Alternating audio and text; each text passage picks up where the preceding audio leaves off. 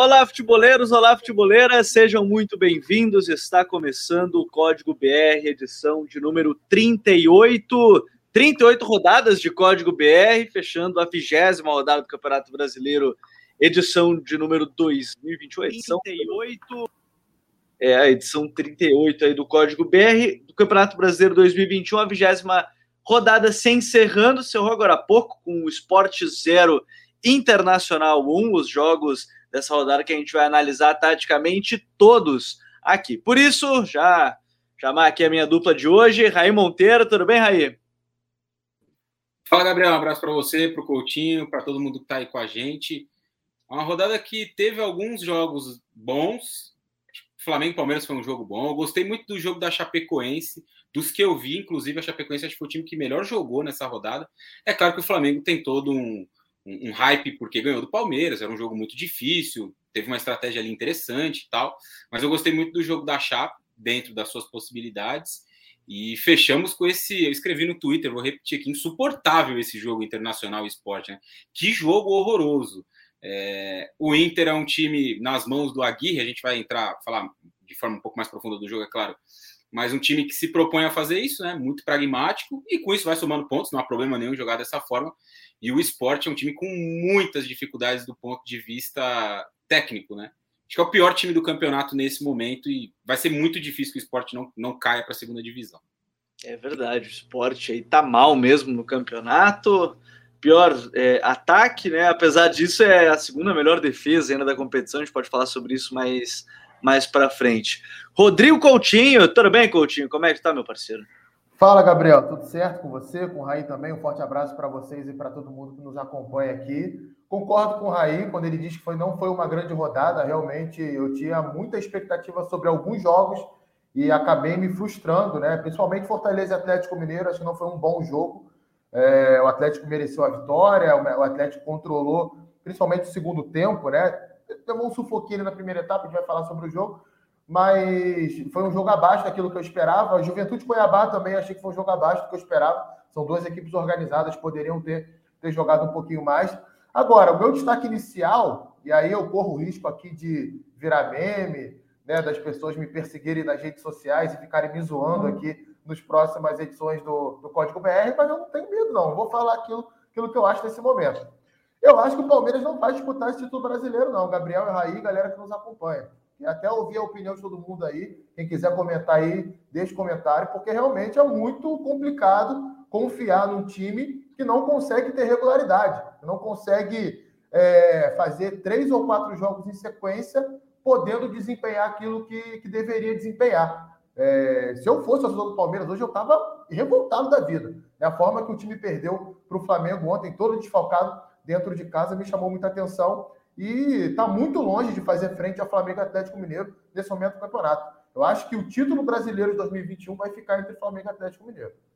É, e é um ponto, né? O, a equipe do Palmeiras recebendo muitas críticas. A gente vai falar sobre esse jogo, a vitória do Palmeiras, a vitória do Flamengo por 3 a 1 Tem muita coisa para a gente comentar sobre isso. Deixa eu mandar um salve já para o meu xará, o Gabriel, que comentou e falou que o Rodrigo Coutinho conhece mais, passou a ouvir o podcast por conta do Coutinho e ele está acompanhando a gente. Douglas Batista, meu mano, e Mairo Rodrigues também já estão aqui com a live. Diz que é para pagar a janta para o Mairo. Mairo que está ganhando em torno aí de 20 mil reais mensais, quer que eu pague uma, uma janta para ele. É brabo o cara ter que ouvir isso logo de começo no podcast. Mas, senhores, para a gente começar, já dá até para abrir com esse esporte Inter, que foi o jogo que fechou essa rodada. E, olha, eu confesso que eu esperava muito mais principalmente quando a gente fala de um jogo que o Inter teve 15 dias entre uma partida e outra. 15 dias se esperava aí mais até, mas não é que não é que queria um time que fosse ali tocar 3, 4 no esporte e tudo mais. Mas é que em um certo momento parece que faltou algo, né? O time se defendeu direito. O primeiro tempo do Inter foi bom, defendeu, não deixou o esporte atacar, conseguiu criar chances. Né? O gol logo cedo. Mas o segundo tempo não sei se abaixo dos dois, mas me pareceu um jogo fraco de maneira geral, principalmente a segunda etapa. Ô, Coutinho, a gente está falando aí de um time, o Inter conseguiu três pontos, primeira coisa, conseguiu três pontos. E do outro lado, um esporte que já é aquela coisa de começa a pensar em será que vai ser rebaixado? Porque, de fato, em pontuação hoje, o esporte é o 19, 17 pontos, já se vão aí cinco para o primeiro time fora da zona, que é o São Paulo. Total alerta para a equipe do esporte, né? É, total alerta, né? Como o Raí citou bem, escreveu no, no Twitter dele, um jogo muito fraco, muito fraco, muito em virtude do Internacional, porque não é um time desorganizado. É, eu sempre venho frisando isso aqui. O Inter é, é um time que tem padrão para defender, para atacar. Melhorou muito a parte defensiva depois da entrada do, do Bruno Mendes e a sequência de jogos aí sob o comando do Diego Aguirre. Acredito até que na parte ofensiva vem oferecendo um pouco mais do que aquilo que se fala muito do Diego Aguirre, né? Contra-ataque, ligação direta. O Inter consegue até circular um pouco mais a bola, ocupar bem os espaços, achar as conexões ali, mas não consegue evoluir em cima disso. E hoje a postura foi muito é, lamentável, no meu modo de entender, porque tinha espaço para jogar. Né? O esporte entrou em campo ali num 5-3-2 e a todo momento a flutuação desses três homens de meio, né? O Florentino botou o Marcão mais recuado, aí tinha o Zé Wellison e o Everton Felipe. Então fica um espaço muito grande para esses três jogadores flutuarem.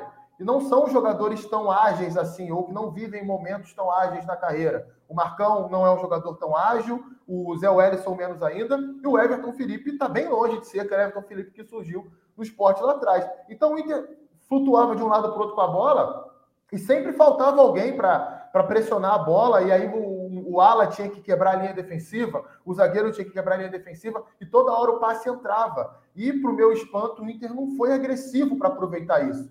Né? Não teve os movimentos ali para atacar o espaço, não arriscou. Poderia ter feito muito mais, tem qualidade para fazer isso, e poderia ter construído um placar bem elástico é, no primeiro tempo contra o esporte. Na segunda etapa, o esporte melhorou com as substituições.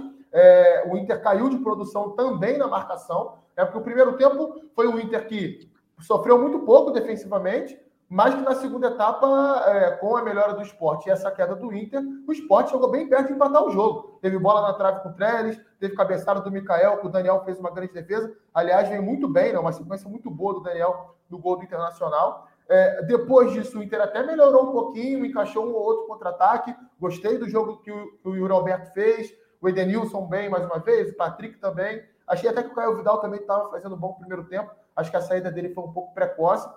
É, mas Guerreiro entrando e perdendo um gol cara a cara. Aliás, uma coisa que tem que ser discutida, né? O custo-benefício do Guerreiro. No Flamengo já não deu a resposta, no Internacional, no meu modo de ver, tirando aquele início dele que foi muito bom antes da, da descoberta do doping, não, ele, ele, não consegue se firmar, ele não consegue evoluir. Né? Ah, não estou aqui para ser fiscal de salário de ninguém, mas não ganha pouco. Com certeza está entre os maiores salários dele. Não, e aparentemente, até só para complementar do Coutinho, ele vai renovar, mas vai acertar uma redução salarial considerável. Né? É, é, é uma discussão que o Inter tem feito, inclusive. Tem que ter, porque do jeito que está, não, não, não tem como ser um dos principais salários do elenco, sendo reserva, e quando entra, não faz a diferença, não dá a resposta. Então, a minha visão do jogo foi muito essa. Sobre o esporte, Gabriel, é o seguinte: é, o esporte ele está um pouco acima, um pouco não, bem acima da pontuação do Chapecoense. Se eu não me engano, hoje são sete pontos que separam os esporte da Chapecoense.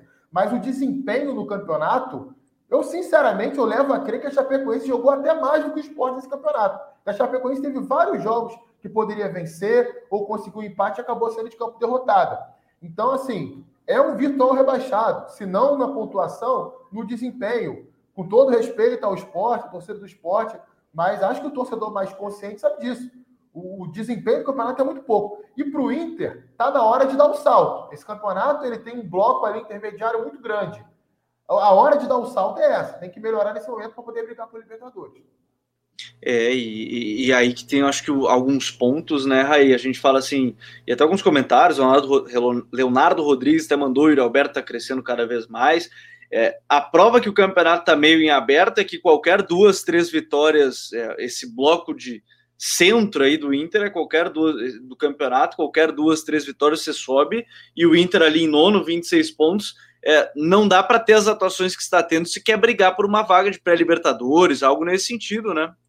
É, bem por aí. A gente vê, por exemplo, a gente vai falar mais à frente disso, de uma forma até mais específica, mas o Fluminense deu um, um salto aí em cinco rodadas com o Marcão, três vitórias, dois empates. Foi um time que saiu da rabeira ali, estava perto da zona do rebaixamento e já está lá em cima, flertando ali com uma vaga no G6, podendo até sonhar com o G4. Acho que não tem time para chegar entre os quatro, mas está ali flertando. O Inter precisa de fato melhorar a qualidade de jogo, né, para conseguir esse salto com, com um futebol talvez mais convincente. Eu gostei de algumas mudanças hoje, principalmente a ideia de trazer o Edenilson para dentro de novo, e aí você abre a possibilidade de ter o Caio Vidal no corredor direito, que é um jogador muito jovem, ainda vai se desenvolver mais, é lógico, mas tem velocidade, tem a jogada do drible, isso agrega. Eu gosto do Maurício também como esse meia, em alguns momentos mais central, em alguns momentos mais próximo do Edenilson, mas também tem uma boa chegada à frente, uma boa finalização. O Patrick, mais uma vez, do lado esquerdo, é um jogador que agrega demais, consistência na marcação teve uma boa chegada à área no lance do gol, por exemplo, e é curioso, abrindo um parênteses rápido, o, Patrick jogava exatamente nessa posição com o Miguel Ramírez, e muita gente criticava, ah, o Patrick jogando aberto, não sei o que, não é ponta, e ele joga assim, jogou assim com o Abel em alguns momentos, tá jogando assim de novo com, com nesse, nesse, nesse momento com a Aguirre e tá indo bem, porque é um jogador muito bom. O Yuri Alberto, então acho que o Inter tem um time individualmente com qualidade, o Coutinho citou, a questão da entrada do Bruno Mendes na zaga, realmente entrou bem, tem feito uma dupla bastante interessante com o Cuesta. Ele saiu aqui do Corinthians como a quarta, quinta opção para a defesa. É claro que nesse momento o Corinthians tem o João Vitor, mas talvez ele poderia ter sido aproveitado, né? Na temporada passada, por exemplo. Enfim, mas tem formado uma boa dupla. O Inter tem um time bem ajeitado, bem ajustado, que precisa dar um salto, como vocês disseram, evoluir o seu nível de jogo para tentar brigar um pouco mais acima. Vejo o elenco com condições. Em relação ao esporte, um jogo muito frágil do time na marcação, né? Vários momentos, essa linha de cinco e os outros três meio-campistas muito espaçados. É, o Everton Felipe jogando ali como um terceiro meio-campista, também um jogador até com uma ideia de mais marcação. Nunca foi esse o perfil dele, não é esse jogador. É um jogador que precisa estar mais próximo da área para tentar um passe, uma finalização. Nem acho que seja assim um jogador de tanta qualidade do ponto de vista técnico, mas jogando nessa função como um terceiro volante, vai, para tentar ficar um pouco mais fácil para quem está escutando a gente, para quem está vendo, uma linha com cinco, os três zagueiros dos dois alas e ele ali ao lado de dois volantes de mais capacidade de marcação para tentar ser esse terceiro homem, mas também um pouco na ideia de ter uma ligação. Mas foi um esporte completamente nulo, né? Nos momentos que teve a bola, na maioria do jogo teve uma uma melhora, né? Em algum momento ali com esses lances que o Coutinho citou, a bola na trave, teve é, boa chance defendida pelo Daniel, mas em linhas gerais, muito pouco. Um time que marcou oito gols em 20 jogos no campeonato, pior ataque disparado. Se a gente olha a tabela, dá para ver o Grêmio ali próximo nesse sentido, né? De gols marcados, com 14, só que o Grêmio tem dois jogos a menos e tem um ataque. Oi. Só para te complementar, desculpa só te cortar, para complementar esse raciocínio. Dois gols o primeiro turno inteiro dentro de casa, um de pênalti e um de falta. Eu acho que isso é um recorde. Eu nunca, eu não lembro de ter visto isso no Campeonato Brasileiro, não. Pode seguir, desculpa te cortar aí. Não, que isso, complemento perfeito do Coutinho, que mostra, é, é, ajuda a gente a entender mais ainda, né? O tamanho do buraco que o esporte está metido. O time que marcou oito gols, dois em casa no primeiro turno, deve ter feito ali nove, dez jogos já em casa nesse Campeonato Brasileiro. Então, são, para além de números muito ruins, né? Você olha friamente os números, a tabela, você vê que, que o time está muito mal. O ataque muito mal, pontuação muito ruim, poucas vitórias. E quando você olha para dentro de campo, você consegue rapidamente entender por que, que o esporte está nessa situação. A Chape, por exemplo, que a gente vai falar um pouco mais adiante, você tem jogos bons ali no campeonato, né? O time não, não tinha vencido até essa rodada, mas tem jogos bons. Tem, você olha e encontra alguma coisa. No esporte eu não consigo ver nada. A situação da Chapecoense é muito difícil e junto com o esporte, para mim, são dois times que não têm mais chance de, de se reerguer nessa primeira divisão. Como o Coutinho disse lá no começo, Posso até virar meme aqui depois e tal, mas é muito difícil imaginar que o esporte vai dar a volta por cima. Até pode, pela pontuação, né? São cinco pontos para o São Paulo, não é uma distância gigantesca, só que o time dentro de campo não mostra margem para onde conseguir evoluir e ganhar esses pontos. E, e, é curioso, de novo, quando a gente fala do time que tem a segunda melhor defesa do campeonato, só 15 gols sofridos, mas é uma defesa que sofre muito. É, se eu não me engano, estava olhando o levantamento da Opta, que era o time que, que tinha o melhor ali, teve grandes chances criadas contra, mas é o que menos sofreu gols no meio delas. Então já mostra que a defesa não consegue defender tão bem, mas as chances elas seguem sendo criadas. Aí a gente tem nessa vigésima rodada do Campeonato Brasileiro o América Mineiro que venceu o Atlético Paranaense por 2 a 0 teve o Zarate já dando é, assistência, e nesse momento da temporada, eu acho que é até interessante pegar esse ponto, Coutinho, quero te ver um pouco mais sobre isso até, é que sai o Antônio Oliveira por questões até aparentemente fora de campo, né? não é nem exatamente dentro de campo que ele sai, e, e não se sabe qual vai ser o rumo desse Atlético. A sorte é que tem duas Copas no meio do caminho que podem ajudar a campanha da equipe, né? É, exatamente. A queda, a queda de desempenho é assustadora, assim. O início do Atlético no campeonato foi muito legal, foi muito bom. Até cheguei a destacar aqui algumas vezes a, o caráter adaptável do time, sabia jogar mais com a bola, sabia jogar mais sem a bola. Até acho que ia melhor quando jogava de maneira reativa, e até isso se perdeu, né? Já na reta final do trabalho do Antônio Oliveira, é, não estou dentro do clube para entender o que aconteceu. A gente não sabe nem exatamente se foi realmente um pedido de demissão ou um acordo lá para não estourar essa regra do campeonato de demitir treinador. Né? O Atlético é sempre muito nebuloso em cima da sua comunicação, para dizer o mínimo é, com a imprensa. É, só para ter um, um parêntese aqui. É, há uns três meses atrás eu entrei em contato com a assessoria de imprensa do Atlético para fazer uma entrevista com o Antônio Oliveira e estou esperando a resposta até hoje é, sendo que o próprio Antônio me respondeu, dizendo que ia dar entrevista e tudo mais, mas enfim, o clube não deixou ele dar entrevista e mal me respondeu. Mas enfim, é, falando um pouco de dentro de campo, é um jogo que o América mereceu vencer, né? Foi melhor desde o início, me chamou, vem me chamando, aliás, muita atenção a intensidade que o time do América vem jogando. Em alguns momentos até isso foi negativo no jogo, porque o time teve ali o controle da bola e o ímpeto ofensivo, mas não conseguia trabalhar tão bem a jogada para chegar no terço final, perto da área do, do, do, time do Furacão. Mas mesmo assim foi criando oportunidade. O Ademir muito bem pelo lado direito, é, a dobradinha ali entre o Ribamar e, o Fabrício Daniel, que aliás vem fazendo um bom campeonato pelo América, é, funcionando como dupla de ataque, o Felipe Azevedo pelo lado esquerdo, o Lucas Cal ganhou espaço nesse time, vem distribuindo muito bem as jogadas, fez inclusive o segundo gol no segundo tempo, e com a entrada do Mauro Zarat, né? meio argentino, experiente, e que deu um toque de qualidade, deu um toque em uma articulação melhor de jogadas ali, corrigindo esses defeitos da primeira etapa. O Atlético tentou tirar a velocidade do jogo, é, até mostrou uma certa organização ali de posicionamento, né? É, trabalhando a bola a partir do momento que o Terãs se aproximava do setor da jogada, mas muito pouco, muito pouco para ser competitivo diante do, do América. E eu, sinceramente, cara, a depender dessa escolha de treinador, para o restante do, do campeonato, eu começo a temer que o Atlético vai disputar a parte de baixo da tabela. Porque a gente olha para a parte de baixo e vê o América numa crescente, é, vê o Cuiabá crescendo, o Juventude crescendo. Essas equipes que a gente dava ali como candidatas ao rebaixamento, estão todas elas no momento de, de ascendência no campeonato. E o Atlético vem caindo junto com algumas outras que a gente pode citar ao longo do código, do código BR de, outro, de, é, de hoje. Perdão mas é realmente assustadora a queda de produção do Atlético Paranaense. A minha dúvida, inclusive, é se não vão manter né, o, o Paulo Autor até o final da temporada. E eu não descartaria, confesso que não descartaria. Acho que o Coutinho falou de escolher um nome. É, talvez acho que o nome mais provável ali que apareça seja do Rogério Ceni, se for tentar pensar em algo próximo do que se fazia com o jogo CAP, mas não duvidaria de um Paulo Autor e permanecer aí nessa pela sequência da, da temporada. E na rodada, a gente teve aí também, o, o Raí, alguns jogos bem interessantes, porque a gente fala de, de equipes que elas são meio que emergentes e estão jogando tão bem contra outros que a gente fica na expectativa e tudo mais. E a gente teve um bom Juventude Cuiabá, o Cuiabá vencendo de novo. Até o ouvinte falou, né, enquanto a gente grava o, o, o episódio, o Davi Mendonça, que tomou um susto que o Cuiabá engrenou ali algumas vitórias, né? Nos últimos cinco jogos, o Cuiabá tem quatro vitórias, oitavo colocado, 27 pontos, tá brigando ali, tá a dois do Corinthians, por exemplo. Você tem aí uma equipe que cresceu muito, né? O Cuiabá é uma equipe que cresceu muito, a vitória com o Juventude mostra isso, né, Raí?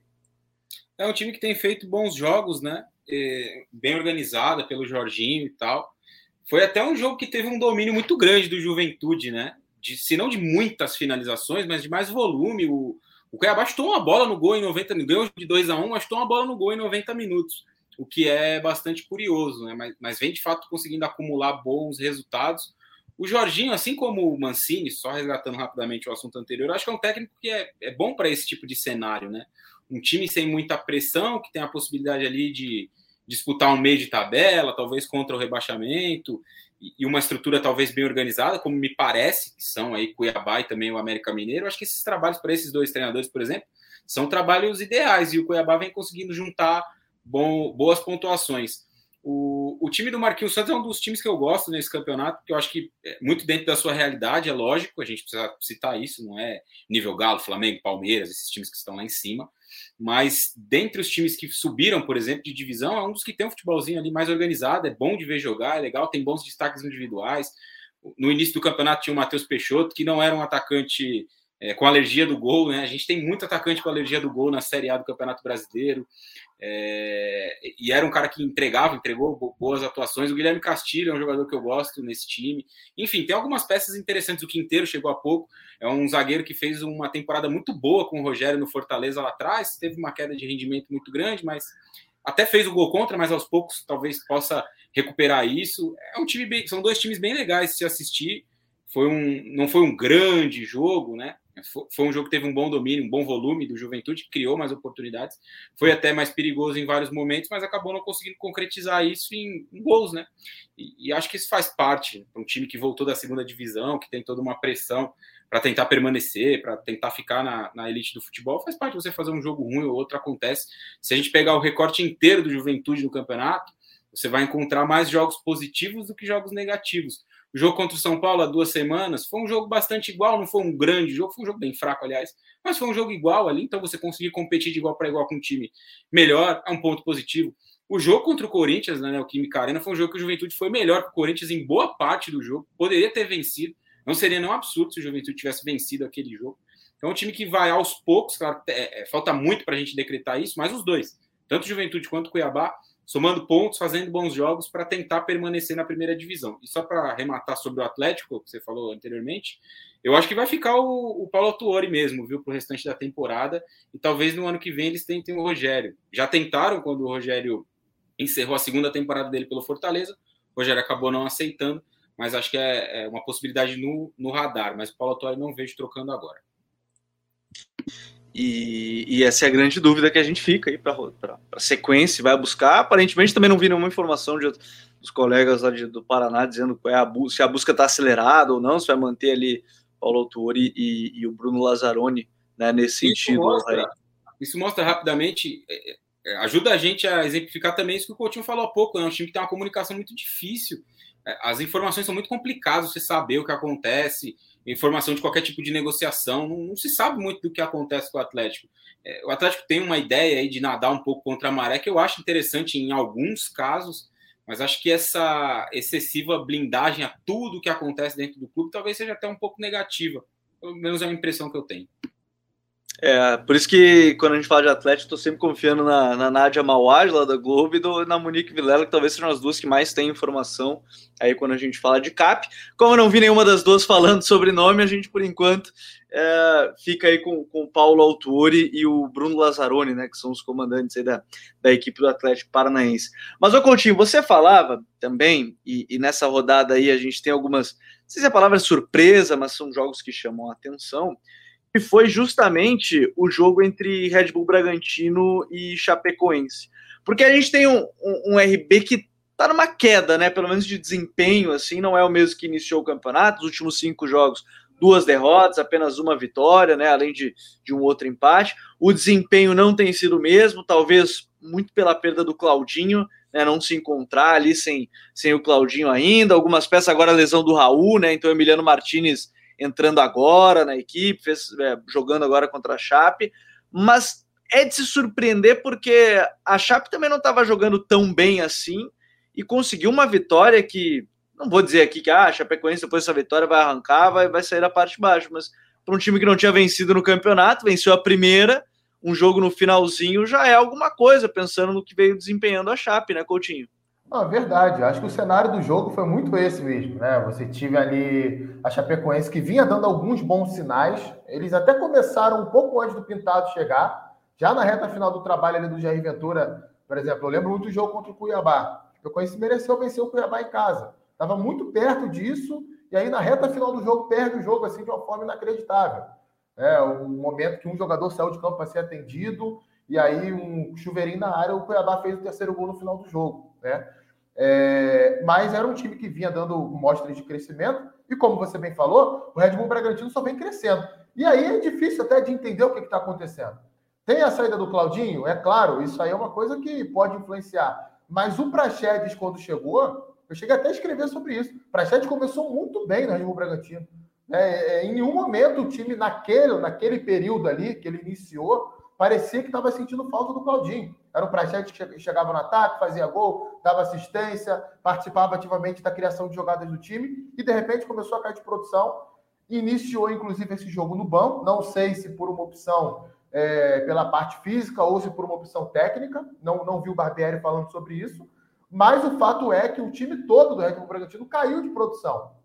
Pode ter a ver com a chegada na semifinal da Copa Sul-Americana e a gente tem que levar em consideração, né, um momento muito importante da história do clube, talvez o foco muito grande em cima de uma competição acabe fazendo com que os jogadores relaxem excessivamente nos jogos do Campeonato Brasileiro. É, já tinha jogado muito mal contra o Cuiabá dentro de casa do Red Bull, e mais uma vez, cheguei até a escrever antes do jogo acabar, que seria muito injusto a Chapecoense não vencer. Conseguiu vencer no, no, último minuto, mas fazendo jus a uma atuação que em nenhum momento a Chapecoense ficou ali se defendendo o tempo inteiro para jogar no contra-ataque. Não. Quando teve a posse de bola, trabalhou, entrou em fase ofensiva, se movimentou bem, ocupou os espaços com correção. O Anselmo Ramon entrou muito bem no segundo tempo.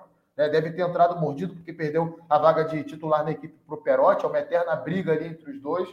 Talvez até seja uma alternativa para o Pintado pensar, colocar os dois ao mesmo tempo, né? como dupla de ataque, é, alguma coisa diferente para a Chapecoense ter um, um, fato novo aí nesse segundo turno do Campeonato Brasileiro. Gostei do jogo do Bruno Silva também pelo lado esquerdo do campo. É, só não gostei de uma coisa na Chapecoense: a proteção da entrada da área, né? Talvez até na sequência do campeonato a gente vai ver mais o Moisés Ribeiro jogando do que o Alan Santos. Até entendo que o Pintado coloca o Alan Santos, que é um jogador mais técnico do que o Moisés Ribeiro, mas que é um jogador que desliga e desliga do jogo toda hora. Então ele deixa de ocupar aquele espaço ali, de fazer as coberturas, e o Red Bull acabou se aproveitando disso nas poucas vezes em que conseguiu colocar em prática o seu plano de jogo. É até difícil de falar isso, né? Porque a gente não está lá dentro do clube para saber. Mas a sensação que eu fiquei foi que o Red Bull deu uma subestimada no time da Chapecoense, principalmente depois que fez 1 a 0 ali, relaxou e aí foi atropelado no segundo tempo. Vitória justíssima da Chapecoense, que acaba é, ganhando uma nova é, é esperança no campeonato. Está né? Tá muito atrás,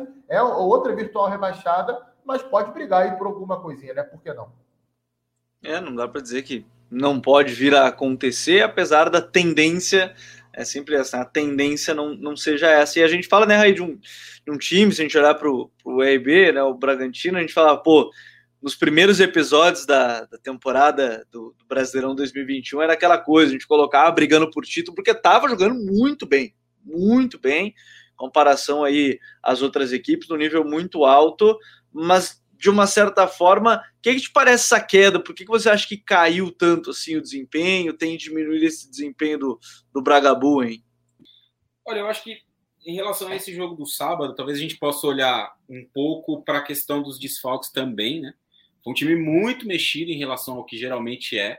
Então não tinha o Aderlan na lateral direita, não tinha a dupla de volantes que geralmente joga, né? O Raul não vai jogar mais essa temporada.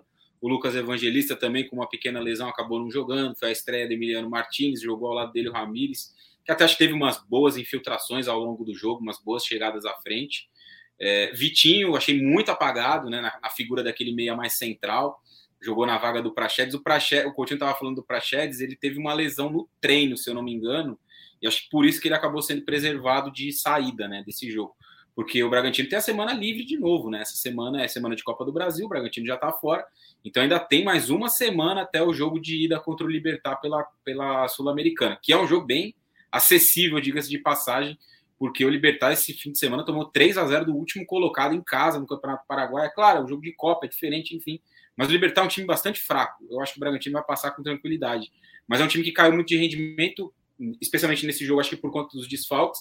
E na sequência da temporada, acho que por conta do, do calendário, muitos jogos, né? Um calendário muito desgastante, embora, como eu disse, o time já tenha sido eliminado da já tenha sido eliminado da Copa do Brasil, porque o Bragantino é um time que joga num ritmo, num nível muito alto de intensidade, né? Um time que gosta muito de pressionar no campo de ataque. E no calendário do futebol brasileiro isso acaba se tornando um pouco inviável em alguns momentos. Então, além do calendário, a questão do, do time muito desfigurado do ponto de vista de, de jogadores de peças mesmo, né? Tecnicamente foi um jogo bem, bem abaixo também, né? Arthur, que é o melhor jogador do time na temporada, não fez um grande jogo. É, o, o, Gabriel Novaes, que jogou como centroavante, também não foi bem, como um homem de referência, uma diferença muito grande de, de produção dele, do Ítalo, o Vitinho, como eu já citei, o próprio Coelho, apagadíssimo do jogo. Enquanto que do outro lado, a Chapecoense me pareceu um time bastante animado desde o começo do jogo, né? Parecia até um, que estava começando um campeonato novo para a Chapecoense. Time bastante organizado, um primeiro tempo mais na tentativa de sair em velocidade, né? De buscar os contra-ataques com o Bruno Silva, com o Mike. No segundo tempo, perdendo, mudou um pouco a estratégia, foi um time que teve mais a bola e conseguiu até criar várias oportunidades. Teve bola na trave, teve boa defesa do Cleiton antes do time empatar o jogo e depois virar. Então foi um jogo muito legal da Chapecoense. Dos jogos que eu pude ver inteiros nessa rodada, acho que foi o time que mais me chamou a atenção, assim, pelo nível de desempenho, a mudança de estratégia dentro do jogo, a virada da forma que se construiu. Eu estava trabalhando nesse jogo e até vi a hora que o Coutinho de fato escreveu isso, né? Que seria muito injusto a, a Chapecoense perder o jogo. Eu concordo 100% com ele. A virada poderia ter se materializado até bem antes do que ela acabou acontecendo. É um buraco muito grande, né? 10 pontos em 20 rodadas, para correr atrás é muito difícil. Não é um time que. Ainda mais para quem fez 7 em 19, né? Exato, não é um time que vai se transformar do dia para a noite numa super máquina e vai sair ganhando de todo mundo. E tem pela frente aí no segundo turno: Palmeiras, Flamengo, Atlético, é, jogos difíceis e vai ter que ganhar a maioria deles. Então é muito difícil imaginar que vai conseguir. Mas a sensação que o time deixou nesse jogo de sábado foi muito positiva. E para o Bragantino, para arrematar, é, liga-se um sinal de alerta. Né? O time vai caindo, assim como o Fortaleza, que a gente vai falar daqui a pouco. O time vai derretendo na tabela, né? vai caindo, já é o quinto colocado nesse momento. Em algum instante se imaginou que essa equipe poderia brigar pelo título. Hoje me parece muito distante dessa realidade. Talvez até impossível imaginar que o Bragantino vai se recuperar a ponto de brigar pelo título do campeonato. Na Sul-Americana está bastante vivo, como eu disse, tem um adversário frágil, mas precisa abrir o olho para tentar conquistar esse título. É, a gente tem que observar isso mais de perto. Deixa eu aproveitar, mandar um abraço para o Rubens José Porfírio, diz que o Código BR é o melhor programa de análise, conteúdo e informação de valor. Então, deixa eu agradecer o Rubens e todo mundo que nos acompanha. Se você ainda não está acompanhando seguidamente, está chegando aqui por acaso, toda segunda-feira, pós-rodada, 10 horas da noite, estamos aqui analisando todos os jogos do Campeonato Brasileiro. E se você já nos conhece, compartilha com os amigos, vamos espalhar ainda mais essa invasão aqui do código BR por aí. Mas a rodada ainda teve também, né? A gente teve aí outros jogos, e, e é bem legal essa mudança, inclusive, de horário do código, para a gente poder falar mais dos outros jogos, né? Poder conseguir, todo mundo conseguir acompanhar mais as partidas. A gente Eu teve uma partida. O, o Coutinho é o que mais gostou, né? Ele, tem, ele não precisa pegar aquele atropelo de jogo. E, e, a gente vê também. o Coutinho... sofá no domingo também. é verdade, também não precisa. A gente teve um, um jogo, Coutinho, de duas equipes que trocaram de treinador, né? Que são aí Santos e Bahia. Bahia já agora para o quarto jogo, já do Diego da Bove, né? O, o, o Santos ainda começando com o Fábio Carilli, mas um jogo ainda abaixo, né? Não deu para ver muita coisa, um 0 a 0 que dá para dizer que a gente fica ali mais cansado. E é curioso, porque são duas equipes de fato, né? Que com os dois treinadores em si, é, devem ser duas equipes que vão se defender mais mesmo ao longo desse campeonato. É, é, é o típico jogo do, do Brasileirão na vigésima rodada, né? Que, é, que, que, tem aí é um campeonato que se troca de treinador toda hora. Então você tem na vigésima rodada um time com apenas quatro jogos com treinador e o outro estreando o treinador. Então é, é difícil esperar muita coisa. O melhor caso sobre isso é que o Voivoda, com meia dúzia de, de meses aqui, já está no top 5 de mais longevos do país. Ah, verdade, cara. Isso é uma coisa. Os caras já estão querendo derrubar ele já, porque não, não ganha seis jogos. É. É, o Voivoda ele chegou no Brasil há pouco tempo, está aprendendo a falar português, já é um dos treinadores mais, mais longevos do país, enfim. Mas é, é um jogo que reflete muito isso, de, de, dessa, dessa doideira que é o futebol brasileiro. E aí, quando eu falo isso, eu incluo a gente da imprensa também, né? Os torcedores que gostam de, de é, generalizar, beleza, a gente tem que se incluir, cara, porque, sabe, isso é, isso é um absurdo. Quem pede a demissão do Voivoda é um brincalhão. Não pode falar de futebol, não pode trabalhar com futebol. É, assim como outros casos que a gente viu também. Tem várias demissões nesse campeonato que eu acho absurdas. A gente poderia passar aqui um programa inteiro falando sobre isso. Uma delas, inclusive, do rival do Fortaleza, do Ceará. Acho que o Guto, é, beleza, se queria fazer uma ruptura do trabalho, que não fosse agora, esperasse o final do campeonato. E acho que o time vai ter muitos problemas com isso nesse segundo turno. Mas, enfim, falando desse jogo, é, Bahia foi melhor, né? Porque Santos ainda se adaptando, tentando é, se transformar das ideias do Diniz para o Carilli, que é uma, uma, uma, uma mudança muito brusca. É uma coisa que. Não que o Carilli seja um técnico só defensivo, né? Eu não concordo com isso. Até o Corinthians dele, que foi campeão brasileiro, é, durante boa parte daquele campeonato, foi o time que mais teve a posse de bola. Então, não tem como ser um time só. só naquele, naquele primeiro turno, rapidamente, o Corinthians jogou muita bola naquele primeiro Sim. turno de 2017. Sim, e era um time que tinha padrão para jogar, né? Não era um time extremamente defensivo, não. É claro que a prioridade dele vai ser essa. A prioridade dele sempre vai ser essa. Mas acho que ele tem capacidade para fazer o time jogar um pouco mais também. É, nesse primeiro momento, muito pouco, né? Ele tentou ali é, Camacho, Sanches e Pirani pelo centro do campo, Camacho mais preso, o Sanches como segundo homem e o Pirani com mais liberdade, Lucas Braga e Marcos Guilherme pelos lados, e o Léo Batistão como centroavante. Achei que no primeiro tempo o Léo Batistão saiu muito da área, e não houve ali o ataque do espaço, né, a, a compensação quando ele saía. Um time que teve muita dificuldade para circular a bola e em alguns momentos até tentando se aproximar no setor da bola, como era feito com o Diniz, mas isso notadamente irritava o Fábio Carilho, ele pedia a todo momento que isso não fosse feito, que os jogadores respeitassem ali o posicionamento prévio dentro do esquema tático da equipe. Uhum. É, no segundo tempo, acho que o Santos melhorou um pouquinho, mas na primeira etapa a Bahia foi bem superior, jogando muitas vezes com ligação direta, Rodadiega e Gilberto como dupla de ataque, o Isnaldo estreando ali pelo setor esquerdo, o, o Oscar Ruiz pelo lado direito. Vale lembrar que o Rossi não, não esteve disponível para esse jogo. É, o Mugni como segundo homem de meio campo, fez um bom primeiro tempo, caiu de produção na segunda etapa, mas fez um bom primeiro tempo. E acho que a melhora do Santos acabou confrontando ali com esse domínio que o Bahia teve no primeiro tempo. Achei o Santos um pouquinho melhor na segunda etapa, mas no somatório geral o Bahia foi superior. Se tivesse que ter um vencedor nesse jogo, seria o Bahia. Destaque para a grande atuação do Luiz Otávio, zagueiro do Bahia, vem fazendo um belo campeonato. E o Conte também, que fez mais um bom jogo na defesa, vem se recuperando. E é muito importante a gente frisar, né? O quanto um contexto favorável faz o jogador crescer de produção. O Conte fez um campeonato muito irregular, enquanto o Dado Cavalcante era o treinador, porque o Bahia, em vários jogos, tentava propor o jogo, tentava sair para jogar e você colocava um zagueiro extremamente lento a muitos metros do gol. Quando o nível do campeonato né, é, cresceu um pouquinho, o Conte sentiu isso. É, e agora, com o Diego da Bove, teoricamente mais resguardado, né, mais protegido, ele vem fazendo ótimas atuações nos últimos jogos. Então é, é para ficar de olho, porque é um zagueiro muito técnico, boa saída de bola, zagueiro que protege bem a área e deve fazer um bom segundo turno. É, e, e, isso é legal, né? O, o Conte está muito bem defendendo a área. E, e, e, é curioso, assim, que ele fez, por exemplo, os melhores jogos dele com o Dado, inclusive, foram nas semifinais, finais da Copa do Nordeste, né? Quando o Ceará estava propondo e ele defendendo a área, ele e o Luiz Otávio defendendo tudo a área, e agora mudou o contexto um pouco no brasileiro, teve que propor mais e, tu, e, tudo nesse sentido, e, é bem interessante por esse, por esse ponto de vista. Mas agora, vamos falar de outro jogo. A gente está aí é, nesse código BR, edição 38, falando da vigésima rodada do Campeonato Brasileiro. Um jogo que foi às 11 da manhã e, e até conversava com, com o Raí, o pessoal do Band Esportes, hoje, quando a gente está gravando, o Coutinho. Para mim, a, a parte mais. Como é que é o Aulas, aulas, aulas. Ah, tá, tá bom. É, o negócio que me chama a atenção, até dá para debater isso, depois a gente fala um pouco mais até do jogo, Raí, que é o aproveitamento do Filipão. Quase 60% de aproveitamento no brasileiro. E, e, essa é a prova que o início do brasileiro do Grêmio foi muito ruim, mas conquistou os três pontos, que talvez seja o que o Grêmio está pensando hoje até o final, é pensar nos três pontos, porque o aproveitamento do Filipão é bom no brasileiro. Mas agora precisa, talvez, em algum certo momento, ter mais desempenho.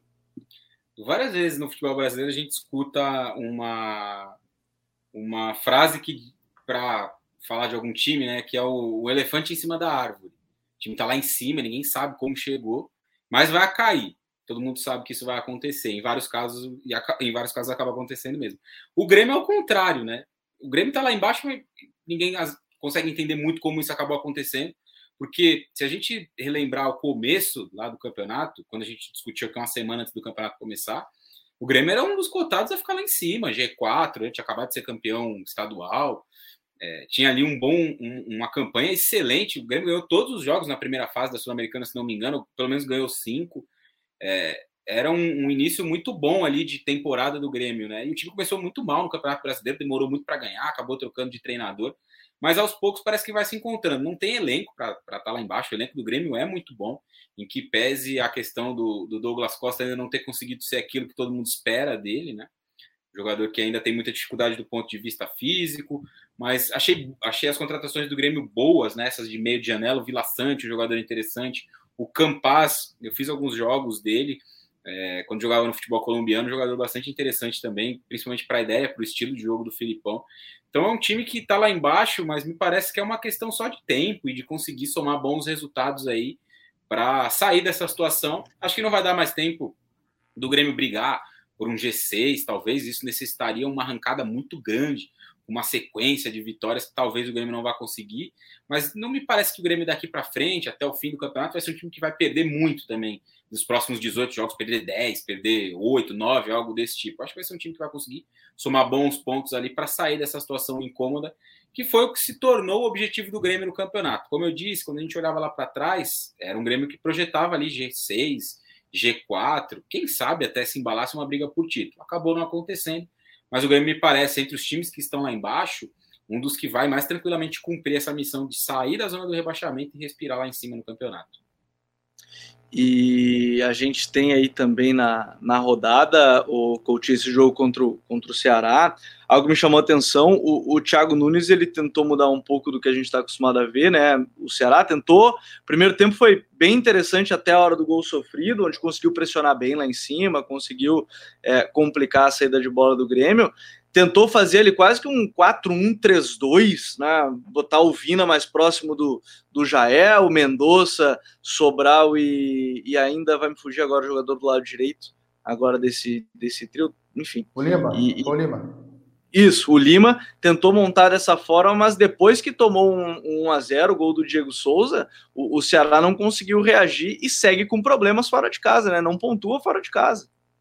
É, o problema, Gabriel, é que assim como o Ceará complicou a saída de bola do Grêmio, o Grêmio ofereceu a ligação direta como uma alternativa para isso, o Grêmio também pressionou nos primeiros 30 minutos, principalmente a saída de bola do Ceará, e o Ceará não conseguiu, né? não conseguiu gerar as linhas de passe. Num primeiro momento insistia nessa saída curta e errava, o Grêmio tomava a bola dentro do campo do Ceará, depois fez a ligação direta sem efeito, né? O Jael não conseguia levar vantagem sobre a dupla de zaga do Grêmio.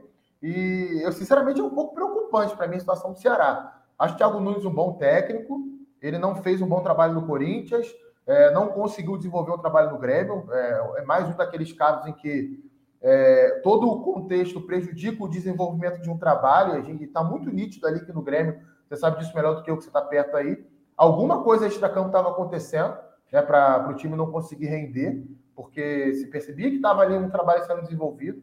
E acho que ele pode fazer o, o Ceará crescer na parte ofensiva, né? Que me parece nesse momento o principal anseio da diretoria do Ceará.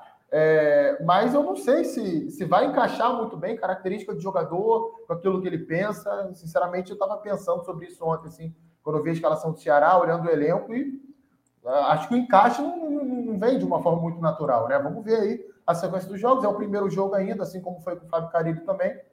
Ele teve mais dias de trabalho em relação ao Fábio Carilli, mas né, não dá para cobrar nada ainda nesse momento. E o Grêmio é aquilo, né, cara? Eu venho falando aqui, o Grêmio não vai disputar o um rebaixamento. A gente olha para a zona de rebaixamento hoje, vê lá o Grêmio na 18ª colocação, mas tem jogos a menos, tudo bem que um deles é contra o Flamengo, provavelmente não vai conseguir os três pontos, mas tem todo um segundo turno pela frente, tem esse aproveitamento do Filipão, é um time muito mais seguro defensivamente hoje, é um time que compete muito mais e que vai recuperar alguns jogadores. Um deles é o Diego Souza, é, que ainda está bem longe da, da, da, forma física ideal, mas que encaixa demais naquilo que o Filipão espera para a equipe dele. É, encaixa muito mais tanto que o Borges. E ontem, o Diego Souza, ele simplesmente causou pânico a uma das principais duplas de zaga do país no conceito de imposição física. Luiz Otávio e Messias formam uma bela dupla de zaga, os dois muito fortes fisicamente, protegem bem a área, lidam bem com essa questão da ligação direta. E ontem o Diego Souza, amigo, botou os dois no bolso e deu três tapinhas. Foi isso que ele fez, principalmente enquanto teve gás, é, fez gol e ganhou a primeira bola e forçava erro dos zagueiros na saída de bola. É um jogador que tem tudo para fazer um bom segundo turno aí com o Grêmio. E agora, bora falar do jogo que acho que estava todo mundo na expectativa também, né? Que é esse Palmeiras 1, Flamengo 3. E, e era um jogo que gerava muita expectativa, porque são duas equipes que estão na parte de cima da tabela, né? O Flamengo, terceiro colocado, 34 pontos. É verdade, tem dois jogos a menos, inclusive, né? pode chegar a 40 pontos. Palmeiras, segundo colocado, 35 pontos. E a gente teve aí, Raí, um jogo onde, assim, o Flamengo com vários desfalques, acho que a gente precisa citar isso também. Eu até achei curioso, o Abel depois falou sobre o número de os jogadores, o elenco da equipe do, do Flamengo, mas a verdade é que não foi muito bem o time do Abel, né? O time do Abel não jogou tão bem, fez ali até começou tentando criar algo e tudo mais, mas teve vários problemas e no fim o Flamengo conseguiu sair com a vitória. É, não foi um jogo, por exemplo, do nível daquele jogo da Supercopa, né? Que a gente teve lá no começo da temporada. Aquele jogo foi muito bom, 2 a 2 se não me engano, né? um empate. Depois o Flamengo ganha nos pênaltis. E não foi um jogo, talvez, do nível do jogo do primeiro turno também, que foi muito bom aquele jogo no Maracanã, que o Flamengo ganha por 1x0 um gol do Pedro. Jogo cheio de alternativas, um primeiro tempo lá e cá, depois o Flamengo consegue dominar mais o jogo e acaba ganhando. Esse confronto me pareceu um confronto em que o, o Renato acabou vencendo na estratégia, né? Ele teve uma. Me pareceu, obviamente, isso, porque aqui abrir um parênteses também, as coletivas do Renato são muito ruins, né? Se fala muito pouco de jogo, é muito difícil conseguir entender alguma coisa que o Flamengo faz em campo a partir das coletivas dele. O que não quer dizer que ele é um treinador ruim, nem nada do tipo, é só um parênteses em relação às explicações dele, né? Sempre, ah, parabéns pro meu grupo e tudo mais, e sei lá, acho um pouco raso. Mas enfim, é, me pareceu uma estratégia que ele mudou um pouco a estratégia, né? Sabe da dificuldade que o Palmeiras tem em alguns momentos de ser um pouco mais protagonista a partir da bola. Então, o jogo muda também muito a partir da saída do Arrascaeta, acho que isso é um outro ponto. Quando ele sai, o Flamengo acaba tomando um pouco mais a. tendo um pouco mais a, a, a ideia de se defender para tentar contra-atacar, deixar mais a bola com o Palmeiras. E aí acho que começa o grande problema do Palmeiras, o time que tem a bola, consegue se instalar no ataque, mas tem muita dificuldade para criar de fato alguma oportunidade, né? Tanto que as melhores chances são, de novo, a partir dos contra-ataques. O gol do Wesley, primeiro numa boa jogada individual, depois algumas boas jogadas de movimentação do Dudu, principalmente, o Rony, um lance outro, mas ainda, ainda assim achei ele bastante apagado do jogo. Então foi o Palmeiras que, quando mostrou, precisou, pelo menos nesse jogo, mostrar um pouco mais, acabou que ficou devendo, né? E é uma sequência muito negativa já no Campeonato Brasileiro, se não me engano, são é, quatro derrotas nos últimos cinco jogos, né? Isso. E, em todos esses jogos, a questão não é só o, o, resultado, né? Às vezes o time joga bem, acaba perdendo ou empatando por um motivo ou outro, mas o Palmeiras não tem jogado, não tem feito bons jogos. O jogo contra o Cuiabá não foi um, não foi um bom jogo, apesar do, do muito volume. O jogo contra o São Paulo, empate antes dos jogos da Libertadores, que é um dos jogos dessa sequência sem vencer, já é um jogo que o Palmeiras joga muito mal. É, entre outros confrontos que o time do Abel acabou deixando a desejar, isso aconteceu de novo no, no domingo, e não dá para deixar de pesar a questão dos desfalques, né? Foi um Flamengo desfacelado para o jogo, Flamengo sem Felipe Luiz, um Flamengo que tem uma zaga que ninguém sabe quem são os titulares da defesa, né? E, e isso gera muita dúvida e não são jogadores confiáveis para a maioria das pessoas. É, achei o, o, o Andréas Pereira na, na função de segundo volante, não sei se vai ser ali que ele vai poder render mais. Acho que é um jogador que falta um pouco mais de intensidade para ele na marcação. É, várias vezes, né, quando o Palmeiras chegava ao campo de ataque, você via ali o Andréas Pereira dando aquele trotezinho, mas sem de fato pressionar o jogador com a bola. Acho que falta um pouco mais de iniciativa para ele na marcação. Vejo ele como um jogador muito bom do ponto de vista técnico, que tem muitas possibilidades. Mas talvez jogando ali ao lado do Arão pode sobrecarregar o camisa 5, que fez de novo um jogo muito bom. Acho que nesse momento não tem um 5 um, melhor do que o Arão no futebol brasileiro, está jogando muita bola, tanto na marcação como na distribuição das jogadas, e, e, como tem se achado nos últimos anos, né? Muito bem o Arão. Michael foi um destaque de novo, né? Cresce nesses contextos de espaço para acelerar. É, é, um jogador que ainda tem muitas deficiências, na minha visão, mas que nesse contexto cresce. Gol do Pedro importante, a presença diária dele naquele momento, enfim. O Flamengo muito confiante nesse momento, as peças ganharam muita confiança a partir da, da chegada do Renato os resultados, obviamente, acompanham. É um time que, nesse momento, é candidato a ganhar os três títulos que está vivo. O Flamengo pode muito bem ser campeão das três competições. Tem um caminho tranquilo na Copa do Brasil, está na semifinal, vai pegar ou o Santos, o Atlético Paranaense, né? É esse o chaveamento do Flamengo, se não me engano. Que do outro lado, o Fluminense ou São Paulo, ou, ou, o Atlético Mineiro, que vai passar pelo Fluminense, pega São Paulo ou Fortaleza, se não me engano, é isso mesmo. Então, uhum. tem um caminho o, o Flamengo muito dificilmente não estará na final da Copa do Brasil e da Libertadores, pelo menos do que eu vi do Barcelona nos jogos contra o Fluminense. Então, um time desse chegar a duas finais, a chance dele ser campeão é muito grande. No brasileiro tem uma margem para correr atrás, mas tem oito pontos para trás, mas tem dois jogos a menos, o que traz essa diferença para dois, com um confronto direto no Maracanã, muito provavelmente com torcida, que vai fazer a diferença a favor do Flamengo. Então, é um time que nesse momento é candidatíssimo a ganhar, vai brigar, e é candidato a ganhar os três títulos que disputa. O Palmeiras ficou muito para trás. Acho que é só a Libertadores mesmo que só, entre aspas, é lógico, é, que sobrou aí para o time do Abel. O Campeonato Brasileiro ficou muito difícil por conta da, da, da, briga com esses dois times. Copa do Brasil já foi. Na Libertadores tem chance, obviamente, mas precisa subir o rendimento. Tá muito mal o time do Abel. E tem um detalhe sobre isso, né? Contratou agora o Davi Luiz, né? Que chega para ser, se não o melhor. Assim, eu acho que é o melhor. Eu, particularmente, acho que é o melhor zagueiro do país já porque não é que ele estava mal, ele estava mal talvez a nível Europa e num time. Fala isso que tem gente que acha aí que é o Davi Luiz do 7 a 1 que está chegando. É. é que e... as pessoas falam, muita gente só viu aquele jogo do Davi Luiz na vida inteira e acha que ele é uma porcaria. Sem contar que é o, o zagueiro, ele estava, ele no Arsenal, né? Que também era um, meio, um negócio meio caótico, assim. Então, enfim, o contexto também influencia muito. E eu acho que o Davi Luiz vai chegar aqui para ser o melhor jogador do melhor zagueiro do, do país com com uma certa tranquilidade em forma, e aparentemente ele está em forma, falta só o ritmo mesmo, para que ele está algum tempo sem, sem atuar. Mas, Coutinho, no início do programa você falou que podia virar meme e tudo mais, de que Palmeiras não briga pelo título, Palmeiras já é o segundo colocado, 35 pontos. A equipe do Abel, ela tem tido alguns problemas para construir de uma certa forma, ou de fato é inconstância nas atuações que você mais tem sentido assim de, de problemática e, e talvez o jogo contra o Flamengo tenha sido um bom exemplo as duas coisas, né? as duas coisas, dá para pegar pelos dois lados, porque isso é claro que os jogadores têm uma parcela grande de responsabilidade, porque não conseguem ter regularidade, né? Você vê ali que é, tem momentos bons do Rafael Veiga, momentos bons do Gustavo Scarpa, do Rony, do Wesley, mas você não vê esses caras jogando bem durante dois meses, sei lá, direto assim. Né? O que acaba atrapalhando também a criatividade da equipe, o desenvolvimento como, como time. E tem um pouco também na conta do, Abel Ferreira. Acho que já passou da hora, né? Do Palmeiras ter um, uma fase ofensiva, né? Quando a gente fala de fase ofensiva, é aquele momento que o time vai ter a bola no campo de ataque e o adversário está fechado, você tem que ocupar bem os espaços, ter a coordenação dos movimentos, né? Quando o centroavante sai, alguém tem que entrar na dele, é, se aproximar para fazer as tabelas, as triangulações, ocupar bem a área, ter amplitude, ter profundidade, opção de passe entre as linhas e nem sempre o Palmeiras consegue gerar isso.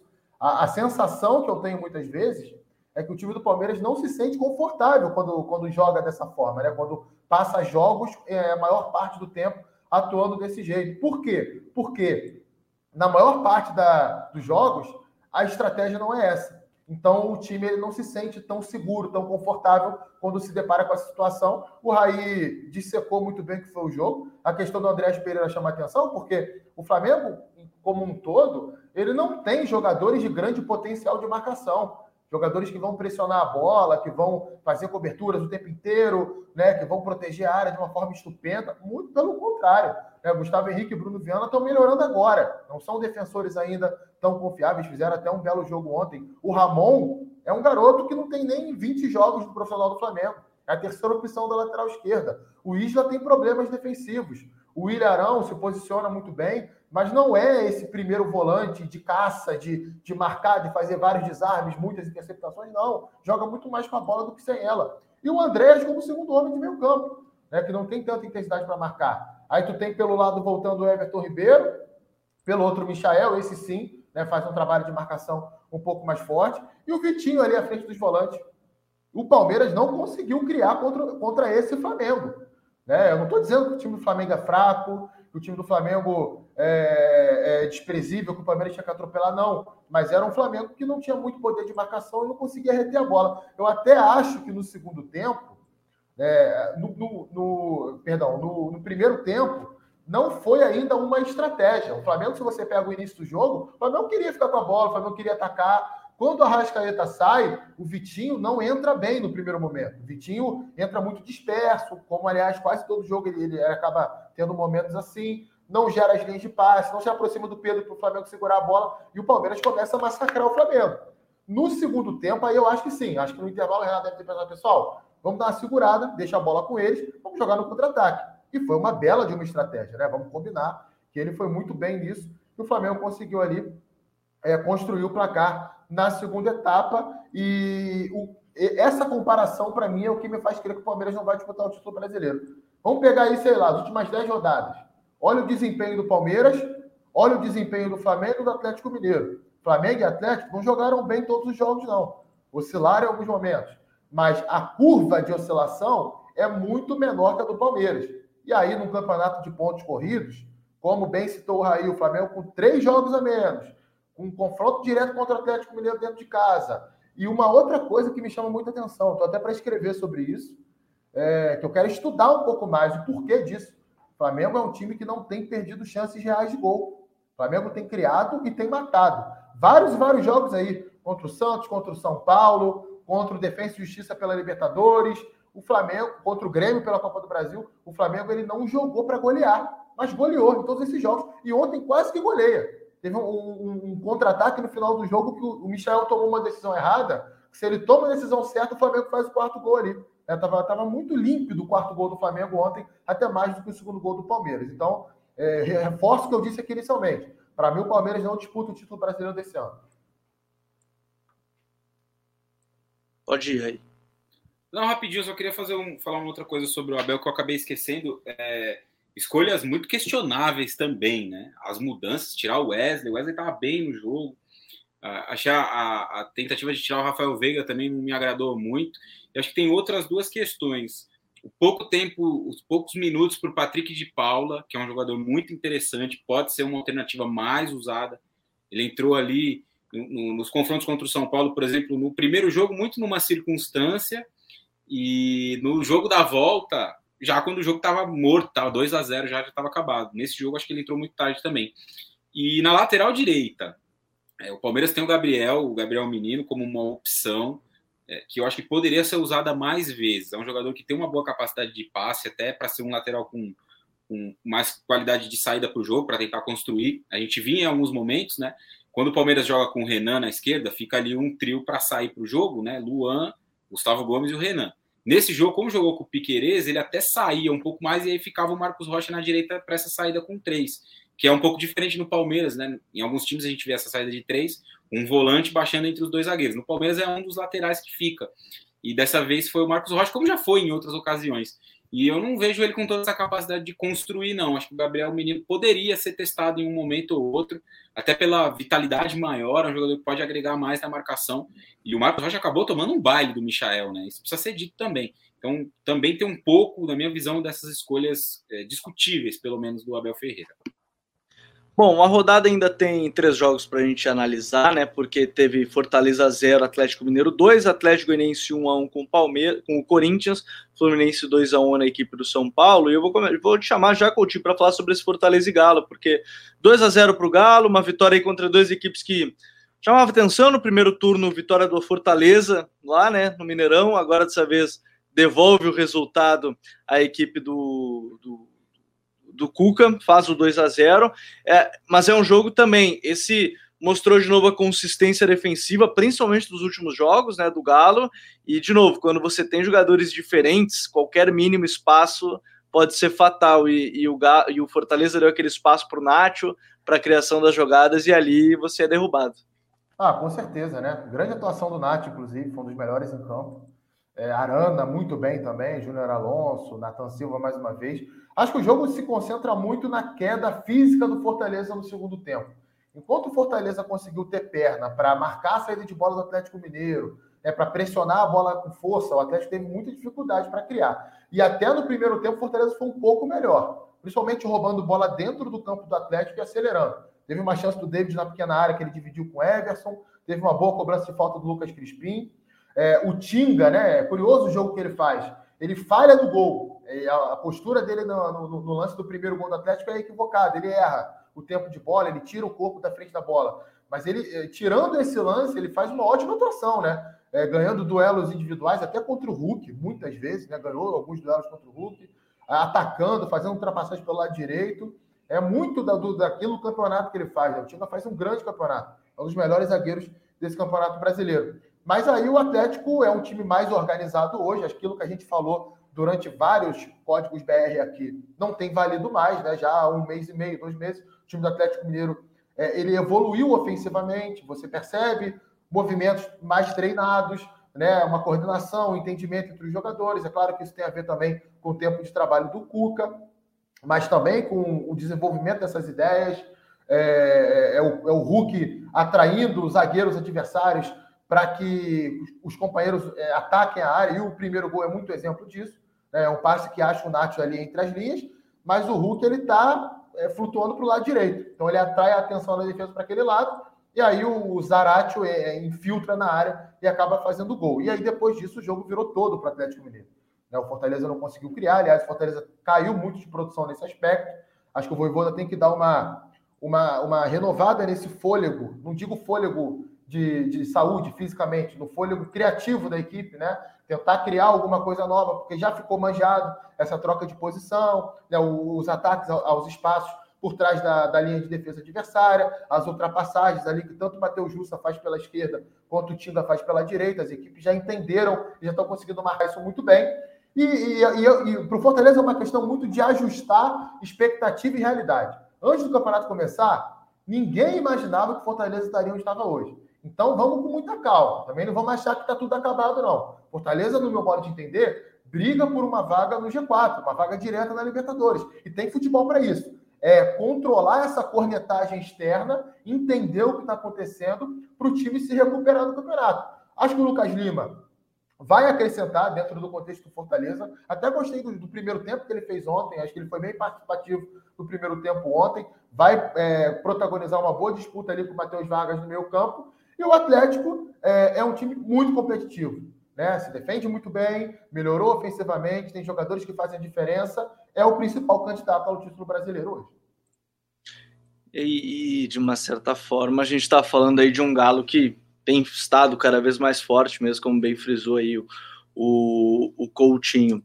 Mas, senhores, a gente tem ainda na rodada, a gente teve aí um Atlético Goianiense e Corinthians e, assim, a gente fala de um, de um jogo aí onde é, a equipe do, do, do, Corinthians ela teve dificuldades ainda para criar, né? Primeiro tempo ali meio abaixo da média também. Aí teve muito ali do seu, dos seus extremas tentando buscar a vitória pessoal, tanto que saiu gol assim, né? Numa jogada né, pelo lado do campo aí.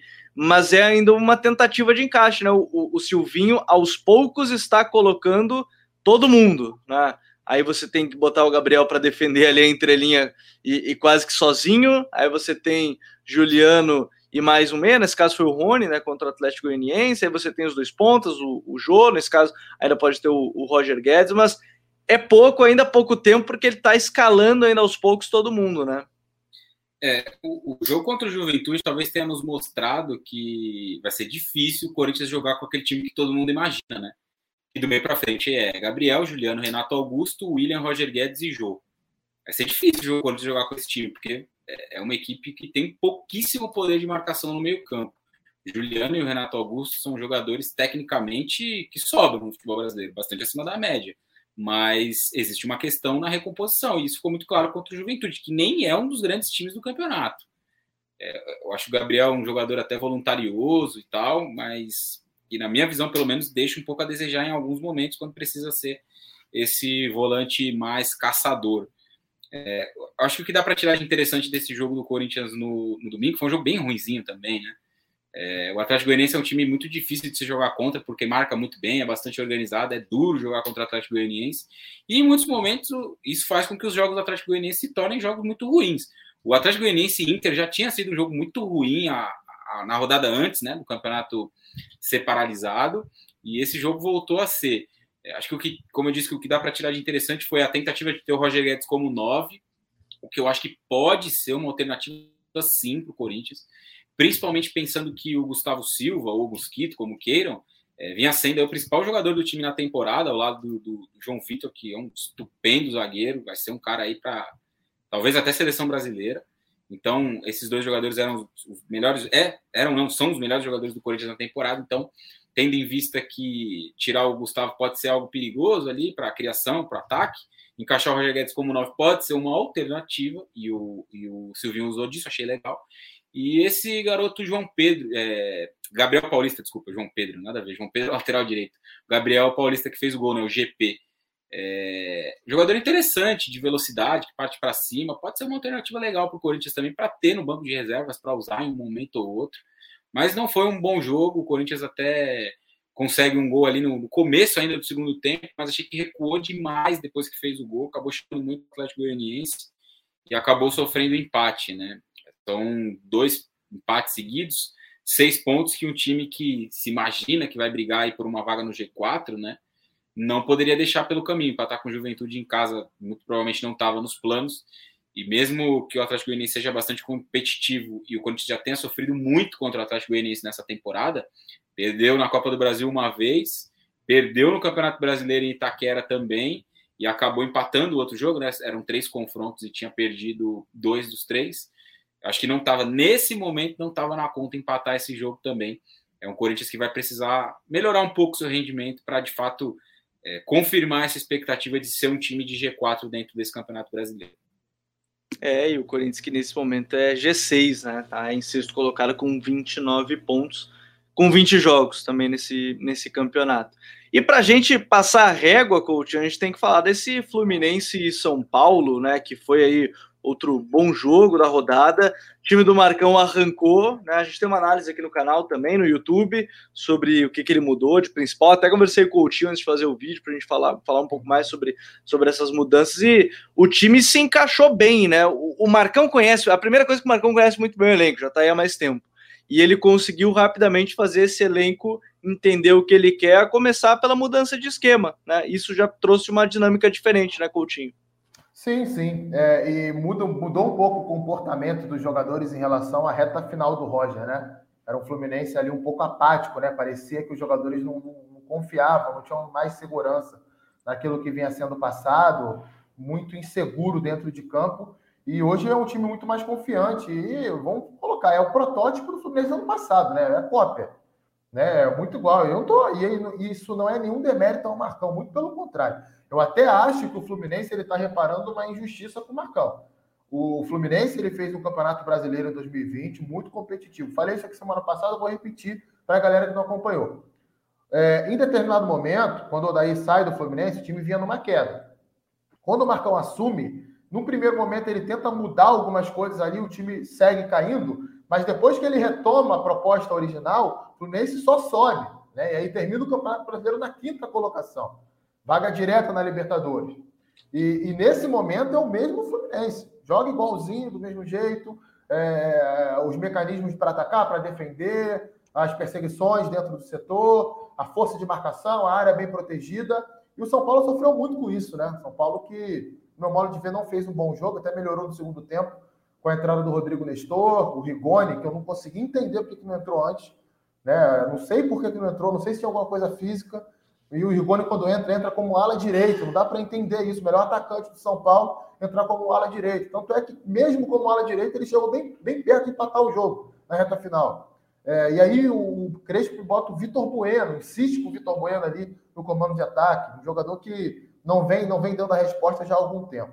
Então, o Fluminense que travou o São Paulo. Quando o São Paulo se sentiu encorajado a sair um pouco mais ali depois do gol de empate, vem um contra-ataque né? E o Fred muito bem, né? Ele tira o Miranda da jogada, e depois o Miranda é atropelado pelo Luiz Henrique. Aliás, eu não gostei do jogo do Miranda, acho que é um grande zagueiro, mas que nessa partida ele não foi bem. Já tinha falhado, inclusive, no primeiro gol do Fluminense, um lance um pouco duvidoso, né? uma disputa ali é, com o Lucas Claro. Muita gente acha que foi falta, eu sinceramente acho que não foi, mas entendo quem, quem acha que foi, porque realmente foi um lance que, que gera debate.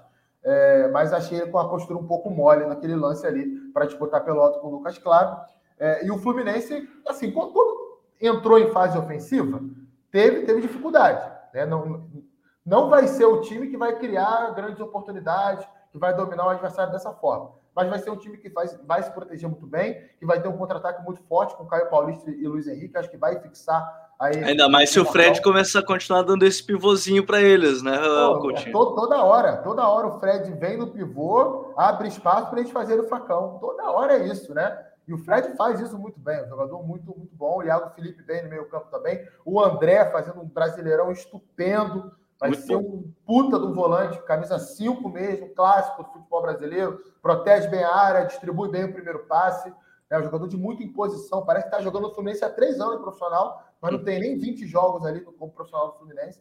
É, e eu acho que o jogo foi muito isso, né? É, me decepciona o São Paulo. A acho que vai falar um pouco sobre isso, mas é uma decepção porque é, acho que já passou aquela época, né? A gente ficar repetindo dos problemas físicos, das lesões, ok, isso atrapalha, mas poderia estar jogando muito mais do que está jogando. Acho que algumas escolhas do Crespo também são bem questionáveis. E até sobre isso, o, Raí, a gente pode falar rapidinho do, do, São Paulo, dessas críticas.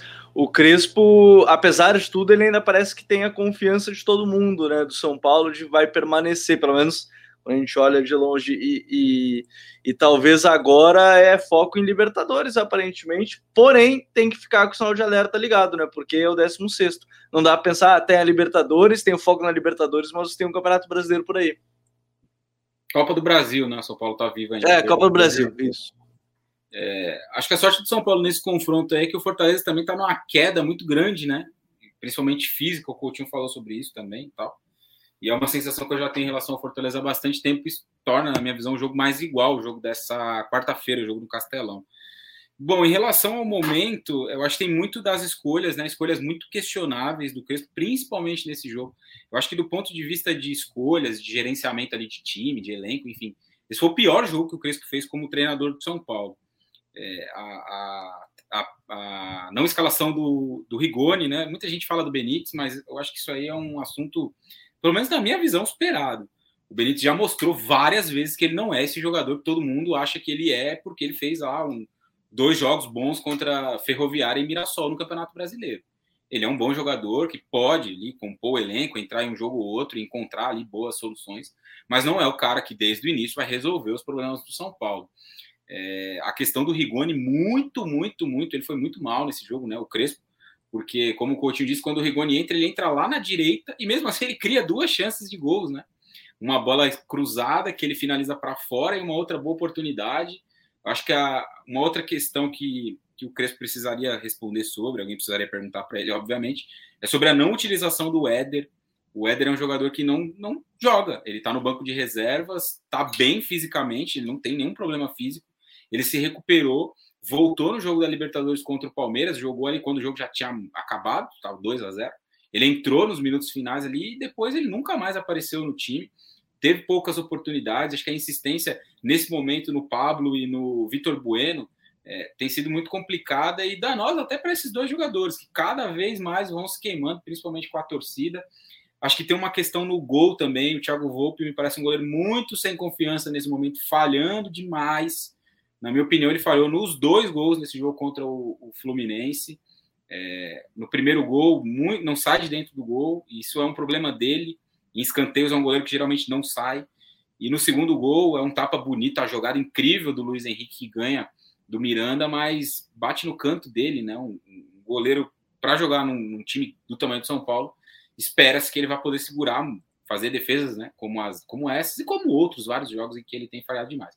Então acho que para além das escolhas ruins do Crespo, que nesse jogo foram muitas, o time individualmente também tem jogado mal, mesmo com a sequência positiva, né? Até essa derrota, tinha ali, acho que quatro ou cinco jogos sem perder dentro do Campeonato Brasileiro.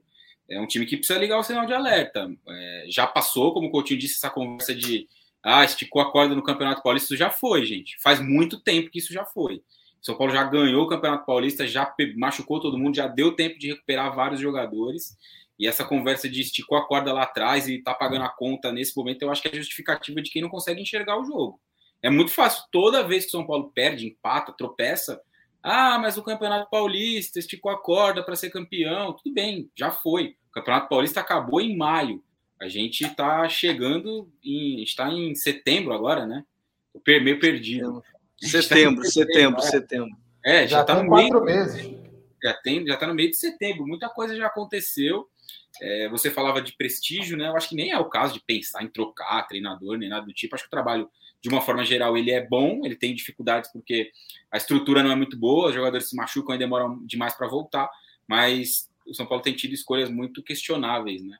Só para arrematar, acho que mais pra, falando sobre é, dentro de campo, né? A gente via no Campeonato Paulista um time com muitas possibilidades de ser propositivo, né?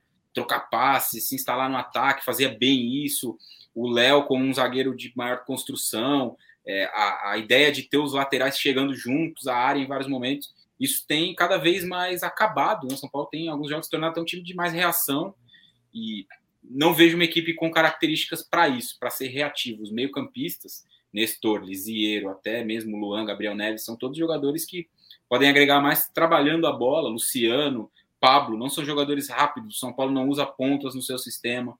Os laterais não são não se notabilizam pela velocidade. Então, talvez seja o momento do Crespo fazer uma avaliação. Ele falou muito sobre isso na entrevista, né? Passaram 19 jogos, precisamos fazer uma avaliação. Acho que ele precisa fazer uma avaliação sim do trabalho e tentar uma correção de rota. É, a gente ainda vislumbra, ah, vai brigar pela Libertadores, né? A gente olha e imagina que o São Paulo vai brigar, mas tá ficando lá embaixo, né? E o campeonato tá passando, São Paulo tem só 22 pontos. A hora é agora, né? Para começar a vencer, a hora é agora precisa reagir logo. Tem um jogo a menos aí em relação a alguns times, mas não adianta nada é, ter esses jogos a menos, ter essa projeção se não ganha jogos. E o jogo, na minha visão, de ontem não era um jogo para ter sido perdido. Foi um jogo bastante equilibrado, os dois times, nenhum dos dois times jogou muito bem, mas o Fluminense foi muito mais efetivo e acabou ganhando. Só para concluir, mais uma vez, que jogador é o Fred, né? É um negócio inacreditável que joga de bola o Fred. Dom Fredon, né, como era apelidado pela torcida, e enfim, ele também é mais um jogador, só para fechar também, que parece que as pessoas só lembram do 7 a 1 porque é. no futebol brasileiro certamente foi um dos, últimos, vamos lá, 10 E eu vi um dos anos novos do futebol brasileiro, eu não vi muitos, mas muitos bons, eu digo, né, no futebol brasileiro. Mas o Fred é um dos melhores, com certeza, um dos cinco melhores que eu vi jogar. Ah, com certeza. E nos últimos 10 anos, certamente, dentro do futebol brasileiro, com certeza, mas ficou a marca, infelizmente, do, do 7 a 1 para ele. Senhores, vamos fechando o código BR dessa semana por aqui. Agradecer aí todo mundo. Agora, de novo, sempre segunda-feira, às 10 da noite, pós-rodada, a gente consegue acompanhar mais outros jogos também para poder falar um pouquinho mais. Se você acompanhou, chegou agora também, vou deixar aqui na descrição do vídeo a minutagem dos jogos, se você quiser ver um jogo específico ouvir sobre algum jogo específico, é só clicar, muito mais fácil. Então, de novo, obrigado, Coutinho, valeu, até semana que vem. Valeu, Gabriel, valeu, Raí, um forte abraço aí para todo mundo que nos acompanhou. Valeu, valeu, Coutinho, valeu, Raí, até. Valeu, Gabriel, valeu, Coutinho, professor Coutinho, um abraço a todos, boa semana para todo mundo, até semana que vem.